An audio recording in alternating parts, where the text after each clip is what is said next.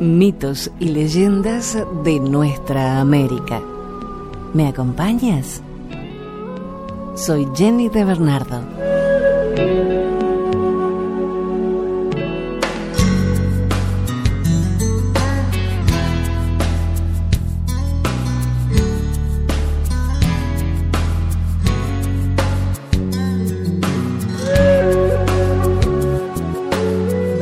En nuestro encuentro de hoy vamos a recorrer historias de Brasil, El Salvador, Bolivia, Costa Rica, Colombia. Historias que nuestros antepasados repetían oralmente y así han llegado hasta nosotros. Desde Brasil es esta leyenda. El caboclo de agua es una criatura mitológica que se desprende de la cultura popular brasileña, exactamente al nordeste del país, en el río San Francisco, donde se dice que habita este ser mitológico. El caboclo de agua vive en una cercana gruta hecha de oro y se dedica a asustar y espantar a los pescadores que osan pasar por sus cercanías. Los que lo han logrado ver lo describen como un hombre gigante, de tez cobriza y con la particularidad especial de tener un solo gran ojo en el rostro. Los que lo han intentado matar aseguran que su corazón resiste las balas. El caboclo de agua puede vivir tanto afuera como dentro del agua también se dice que es muy ágil a pesar de ser tan grande. Algunas versiones de este personaje legendario cuentan que tiene la facultad de transformarse en otros animales, ya sean terrestres o acuáticos. Cuenta la leyenda que cuando un pescador asoma por las aguas del río San Francisco y al caboclo le molesta su presencia, empieza por ahuyentar los peces para que se alejen de las redes de dicho pescador. A veces persigue a las embarcaciones y las voltea a propósito para que caigan sus tripulantes al agua y se malogre su pesca. Sin embargo, se dice que si el pescador es de su agrado, lo ayuda a pescar y le llena las redes de peces. Para ahuyentar al caboclo, los pescadores en la proa de sus embarcaciones construyen figuras monstruosas, a las cuales llaman carrancas. También se dice que pintan estrellas debajo de la embarcación para espantar a este tipo de criaturas. También cuenta la leyenda que el caboclo de agua vive en una gruta de oro, gruta que nadie ha podido encontrar y muchos que lo intentaron no sobrevivieron para contarlo.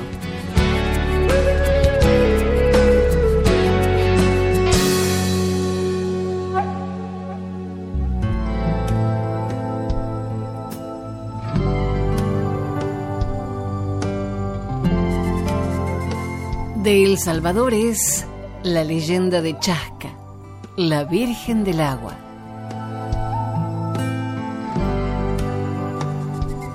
Hace mucho tiempo en la Barra de Santiago, en el departamento de Aguachapán, vivió un jefe indígena que era muy rico y a la vez muy cruel.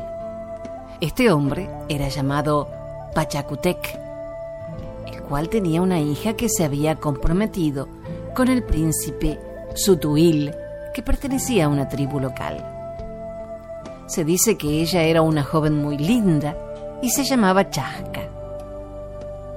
Un día Chasca conoció a un joven pescador de la isla de Zanate, un apuesto mancebo al cual llamaban Acayetl.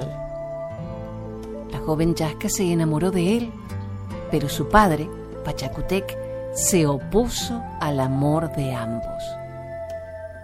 Sin embargo, todos los días cuando el sol abría los ojos tras la montaña, ella se escapaba de la choza situada en un bosque de guarumos, y se iba a la playa, donde se encontraba con su amado Acayetl, el cual le cantaba dulces canciones desde la balsa.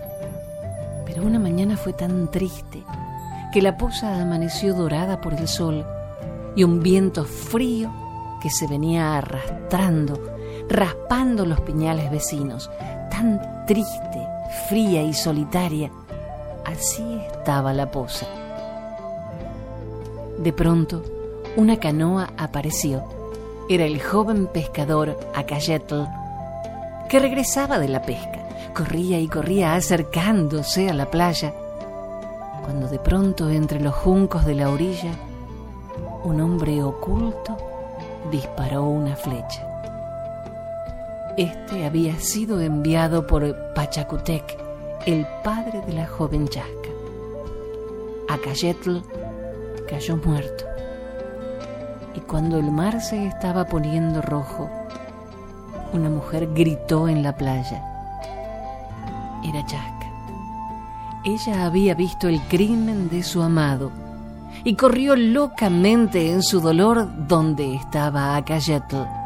Cuentan que fue tanto su dolor que tomó la decisión de acompañar a su amado y poco después volvió a ese mismo lugar con una piedra.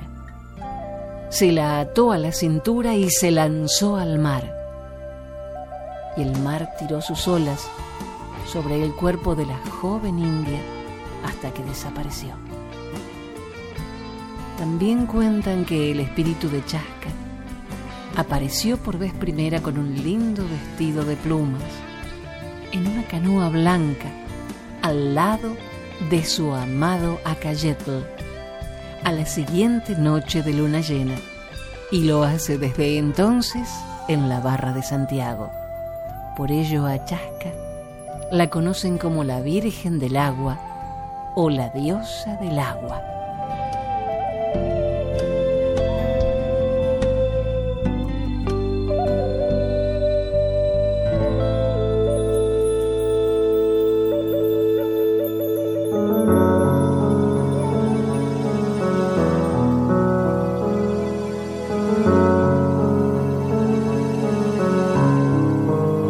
Desde Costa Rica, la leyenda del Turrialba.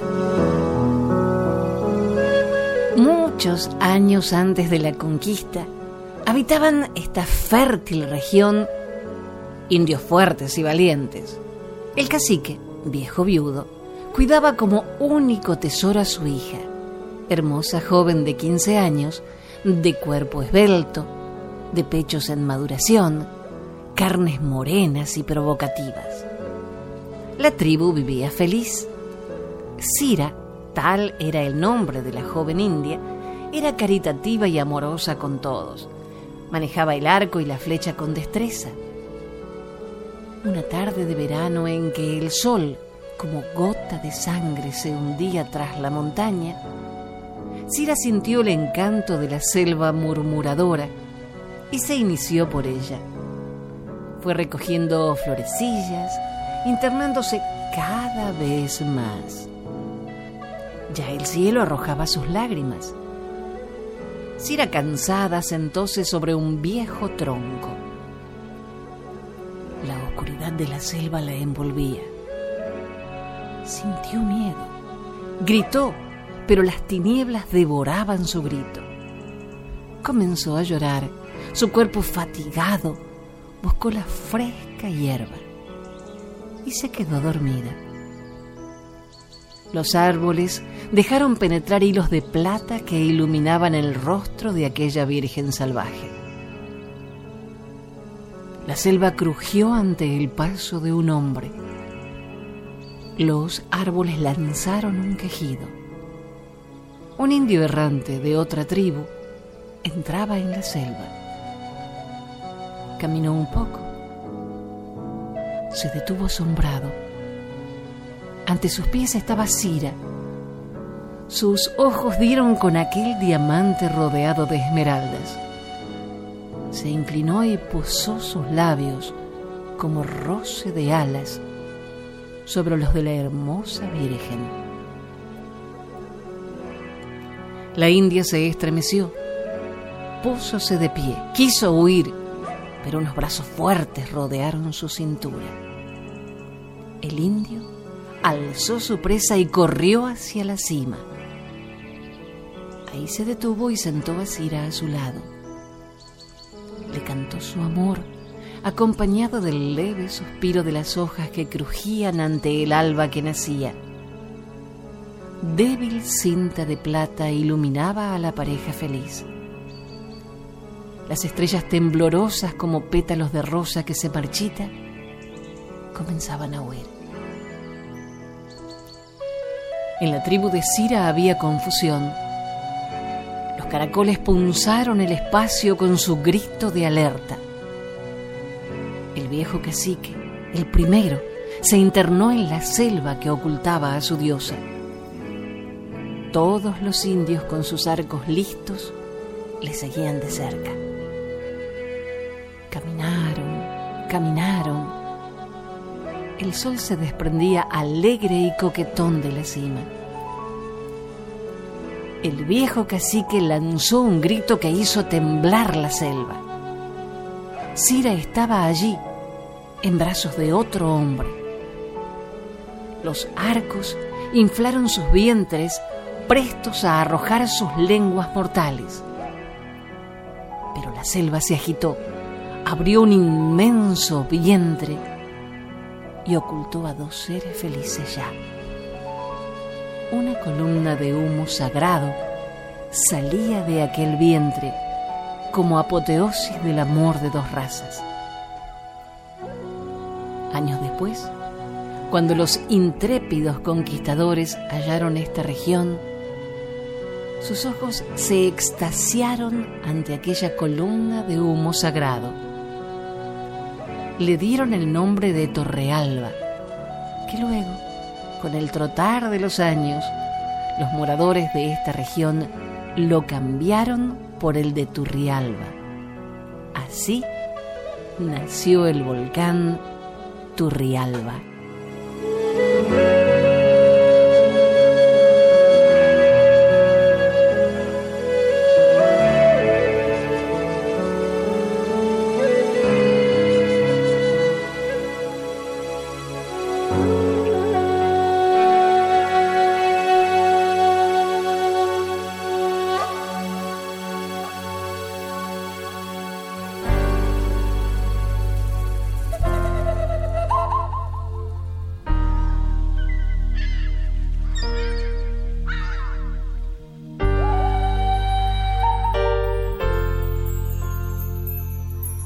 Desde Bolivia la leyenda de El hombre lobo.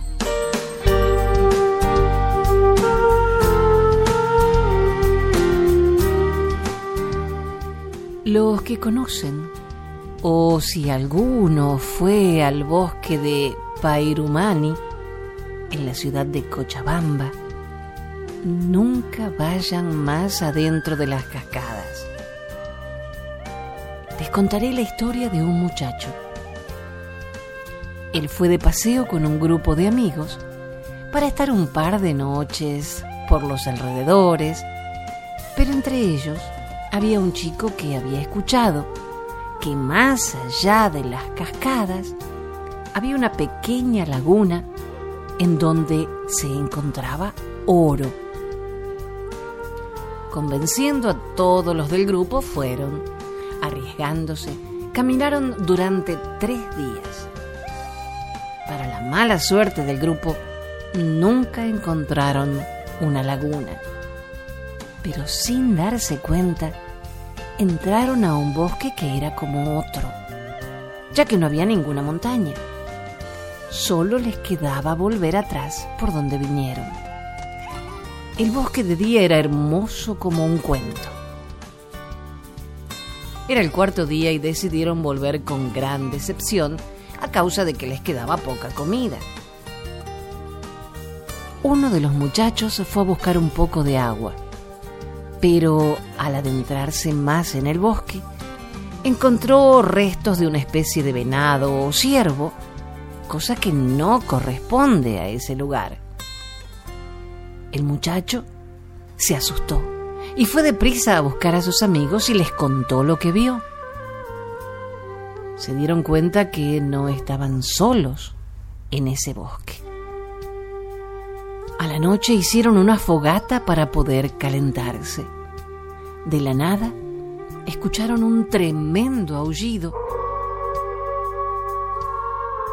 y dijeron que era imposible. Pero minutos después, el aullido se hizo más fuerte y más cercano.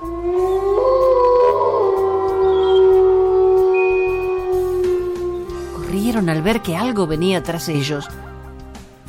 Esa noche nunca la olvidarán, ya que uno de ellos fue mordido por esa bestia.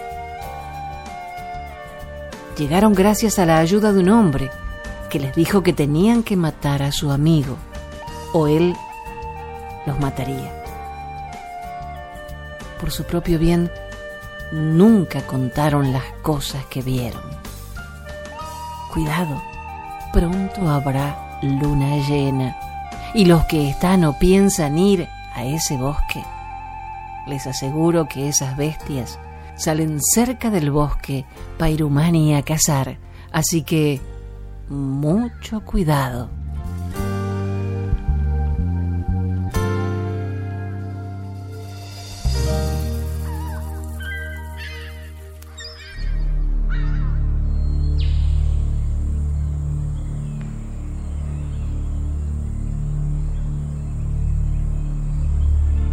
La leyenda del Yorupari es un relato mítico fundacional amazónico que se conoce de la transcripción hecha a partir de la versión relatada a finales del siglo XIX por el indígena José Máximo y traducida al italiano por el conde Hermano Stradelli.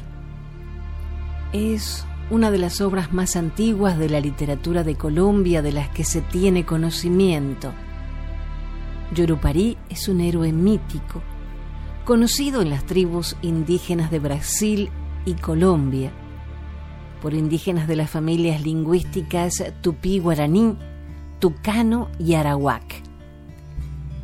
Esta leyenda interviene en algunas tradiciones importantes como las leyes del Yorupari o las leyes del sol, el ritual del Yorupari y dentro de este las flautas y las máscaras de Yorupari. Esta leyenda es uno de los grandes textos precolombinos que sobreviven junto con el Popol Vuh.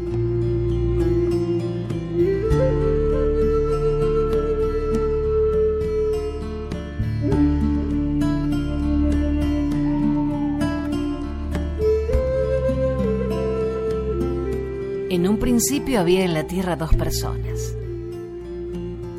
Una se llamaba Tupana, que significa santo. Hacía el bien, no gustaba de cosas que no servían ni menos parrandas y fiestas profanas. El otro personaje era Yorupari, amigo de lo malo, del juego, la chicha, los bailes, y vivía lejos de Tupana. Yorupari arrastraba para sí mucha gente contrariamente de Tupana que tenía pocos seguidores. Y las fiestas de Yorupari hacían llevar al bando de la maldad a muchos secuaces. Un día Tupana resuelve matar a Yorupari por ser este quien tenía más gente en su bando. Hicieron una hoguera grandísima y allí quemaron al Yorupari, con quien habían tenido tantas dificultades y enemistades. Una vez hechos cenizas, vinieron sus seguidores con gran tristeza y quedaron silenciosos ante semejante realidad y no pudieron encontrar un solo hueso. Todo él había sido hecho cenizas. Pasaron muchos días y en las cenizas retoñó una palma llamada Pachuba y fue ella muy bonita por lo alta y recta. Vinieron al lugar mujeres y al mirar la hermosa palma, llamaron a los hombres para convenir con ellos tumbarla y formar con ella un instrumento que imitara la voz de Yurupari. Este era el recuerdo viviente de Yurupari. Tres pedazos de palma fueron suficientes para formar el instrumento que imitó perfectamente su voz. Desde entonces, las mujeres fueron poseedoras del gran Yurupari. Ellas lo tocaban cuando iban al baño en las mañanas. Al oírse de lejos se decía que él estaba vivo y era oficio de las mujeres traer pepas del monte para los hombres que hacían los oficios domésticos. Con el correr de los años, se aburrieron por ser ellos los llamados a hacer los quehaceres del hogar. Además, Yurupari era hombre y las mujeres decían no estar con él. Una sola reunión fue suficiente para que los hombres acordaran únicamente el ir a la mañana siguiente donde las mujeres acostumbraban a tomar baño en el río para quitarles el yurupari. Todos ellos, armados con adabi, que es un bejuco rodeado de fibra, que venía a constituir un verdadero azote. Fueron hasta el lugar donde se encontraban las mujeres bañándose y azotándolas con los adabi, las obligaron a entregar el yurupari al poder de los hombres. Realizada la hazaña, se encaminaron al lugar donde se había quemado al yurupari y encontraron con gran sorpresa de todos una mata de yuca brava. Y miraron, y era maní o maníba, que es el palo de la yuca. Lo arrancaron y vieron que era raíz de yuca e hicieron chicha como la que hacía Yurupari cuando vivía. Y probaron la chicha y le supo perfectamente bien. Descubrieron pues que era preparada con caldo de maní, llamado manicuera, exactamente como la preparaba el mismo Yuripari en vida. Esta manicuera era la misma sangre del Yurupari, es decir, que la chicha era su sangre y se convirtió en yuca al ser quemado por Tupana. En esta reunión los hombres determinaron, primero, prohibido a las mujeres conocer y volver a ver a Yuripari, porque al verlo, al instante éste las mataría. Para el efecto, los hombres han empleado todos los secretos y medios para dar a las mujeres muerte, creyendo ellas que era Yuripari quien las mataba. Segundo, los hombres niños de 12 años pueden conocer al Yuripari bajo el siguiente requisito. Someterse a una escuela de 15 días en el monte y bajo la dirección del payé, haciendo utensilios de casa, balayes, matafríos, chipichi, bancos, remos, etc. Durante estos días serán azotados de madrugada con su adabi los payés les aconsejarían así, después de ver a Yubrupari, serán hombres perfectos y podrán casarse. Todas estas ceremonias las hacen los payés con humo de tabaco para que en los nuevos hombres todo quede en paz y tranquilidad. Hace el payé que sus instruidos coman ají para que se conserve su dentadura. Bajo pena de muerte no pueden descubrir a nadie el secreto del Yurupari. Una vez terminada esta escuela, irán a la casa y presentarán al papá y a la mamá porque ya son hombres que conocen el Yuripari. Además pueden casarse por saber hacer todos los instrumentos necesarios para la casa. Ese día se da un gran almuerzo al joven que llega y durante el mismo entrega a sus padres los objetos que fabricó. Con la aventura que realizó el hombre de apoderarse del Yurupari domina totalmente y la mujer trabaja no solo en la casa, sino también en la huerta. Y fue el fin del matriarcado.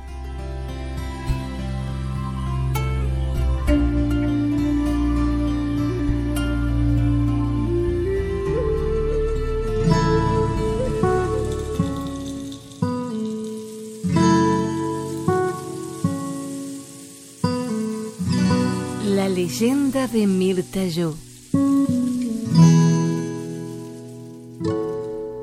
Hace muchísimos años, el cacique Tairón, vecino de los Michúes, tenía como rutina ofrecer un sacrificio.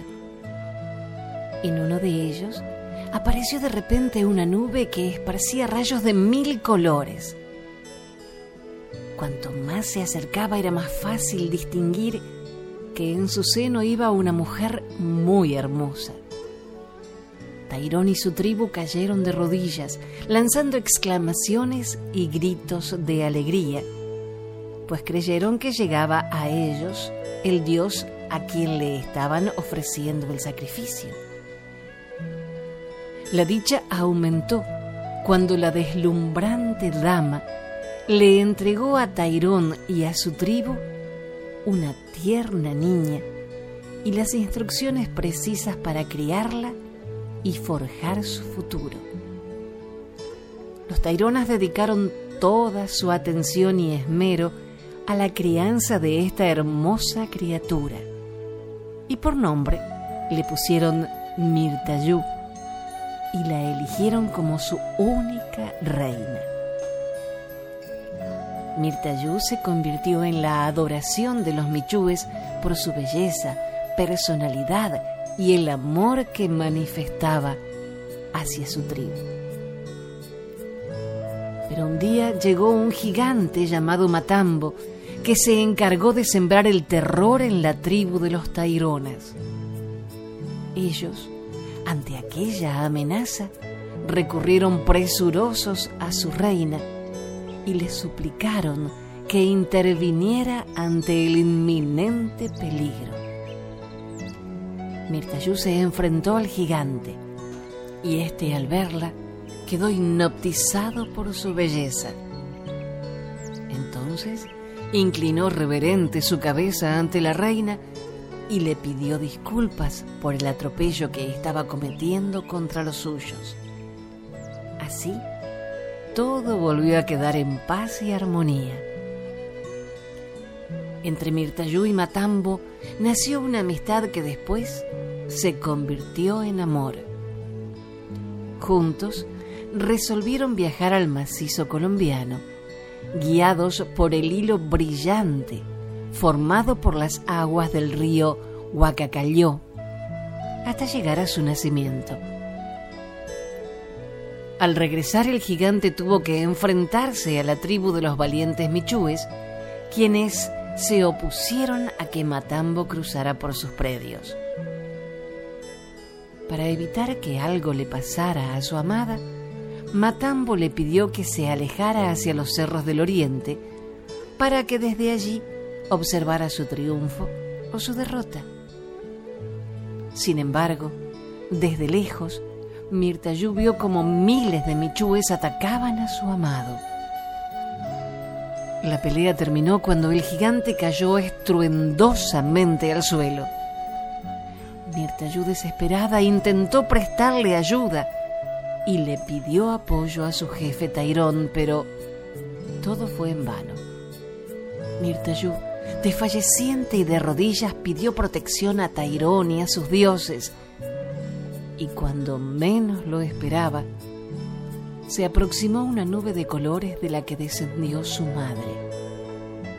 Esta la tomó entre sus brazos, limpió sus lágrimas y la acompañó en su llanto.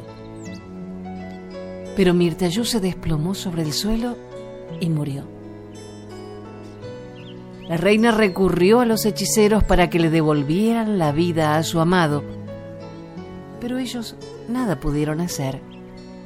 Recorrió los senderos en busca de auxilio, arrancó su rubia cabellera, el viento se la arrebató de las manos y la esparció por la zona cercana, dando origen a los farallones y altares que hoy se observan al llegar al municipio de Gigante en el Huila. La reina pronto entregó su alma al creador del universo. La cabeza de Mirtayú quedó hacia el oriente, sobre los pies del río Huacacayo. La mirada prolongada al infinito, y los senos desnudos y desafiantes como dos pirámides enfrentadas al sol. Hoy, después de muchos años, Mirtayú y Matambo están convertidos en dos enormes rocas encantadas, visibles desde la carretera central del Huila. Ella, con sus atractivos senos de reina, y él, con la perfección de su perfil, ambos mirando hacia el cielo.